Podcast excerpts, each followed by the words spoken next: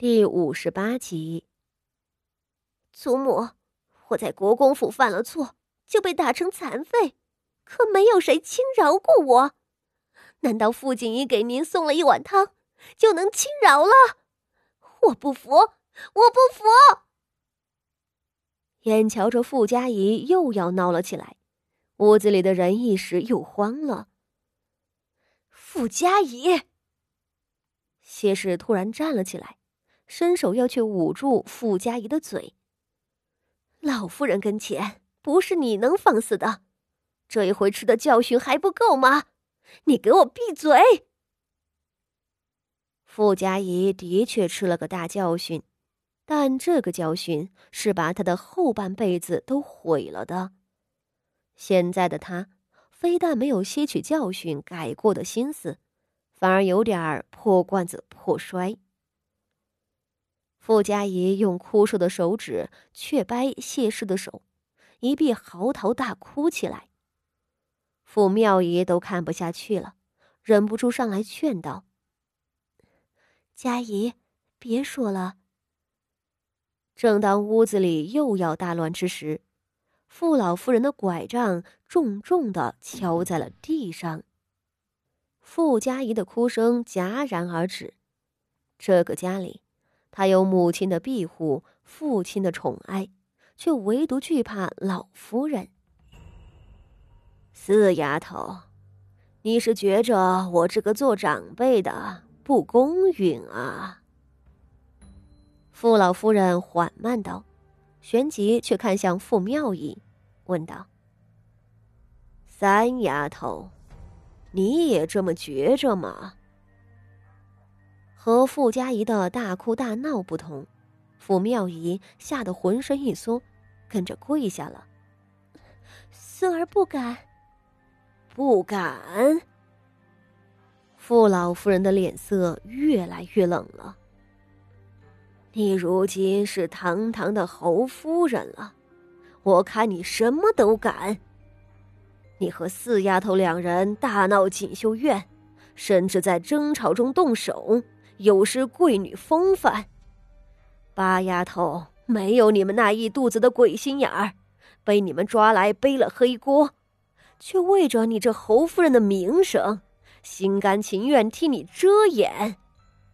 八丫头单纯良善，你们两个失了贤德不说，连良心都快没了。傅老夫人铁青着脸色。几句话说完，就咳嗽起来。身后的傅宣仪连忙亲手捧了茶。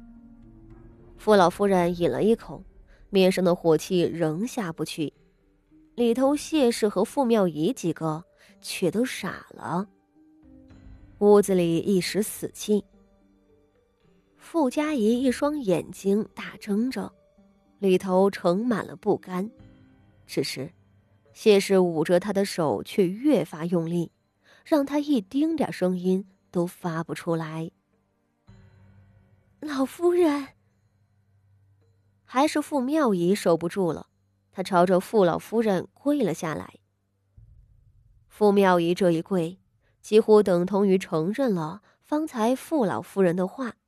傅家怡看在眼中，目光中几乎冒出了火焰。他呜呜咽咽的挣扎起来，拼尽了全身的力气。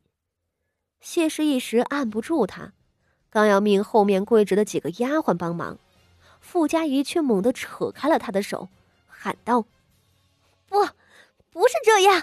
嗯，佳怡。谢氏重新按住了他，可是，面前的傅老夫人的脸色已经再次沉了一分。大太太，几位姑娘，今日姊妹争吵一事，已经惹了老夫人不快，还请几位姑娘知道分寸。白嬷嬷上前一步，冷眼扫过傅妙仪姐妹。老奴僭越，说几句不该说的话。老夫人可不是因着八姑娘送了汤，就能轻饶了八姑娘，只是因为。这事儿根本就与八姑娘无关，是那些聪明过头的人拉了八姑娘背黑锅而已。说着，白嬷嬷带着冷意看向了傅家仪。四姑娘不服不要紧，听老奴说完，您就心服口服了。这一罐子鲟鱼汤是老夫人离开景和院之后，八姑娘身边的丫鬟送过去的。老奴记得，那个时候是末时三刻。八姑娘住的地方离景和院不算远，送汤的丫鬟多半是在两刻钟之前，也就是末时一刻离开的福翠园。而为了防止汤一路上会凉，送汤的丫鬟一定会在汤刚熬好的时候，就立即出门送往景和院。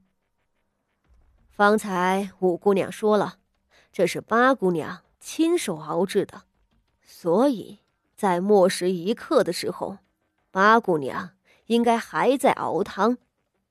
就算期间有所耽搁，那至少在末时正，八姑娘是不会出门的。后来，八姑娘就来到了锦绣院。据大太太所说，八姑娘一过来。就和四姑娘吵起来了。白嬷嬷絮絮的说着，目光终于定在了低着头的谢氏身上，淡淡道：“大太太，锦绣院里的争吵声音可真不小啊！四周几个院子的人都听见了不说，府里也传开了。老奴听到禀报时，四姑娘的屋子里。”从午初三刻就开始吵闹了。老奴想请问大太太，末正时分，八姑娘还没有出门，在此之前隔了大半个时辰的午初三刻，却已经和四姑娘吵上了，这到底是怎么回事儿啊？谢氏惨白的额头上霎时渗出一层冷汗。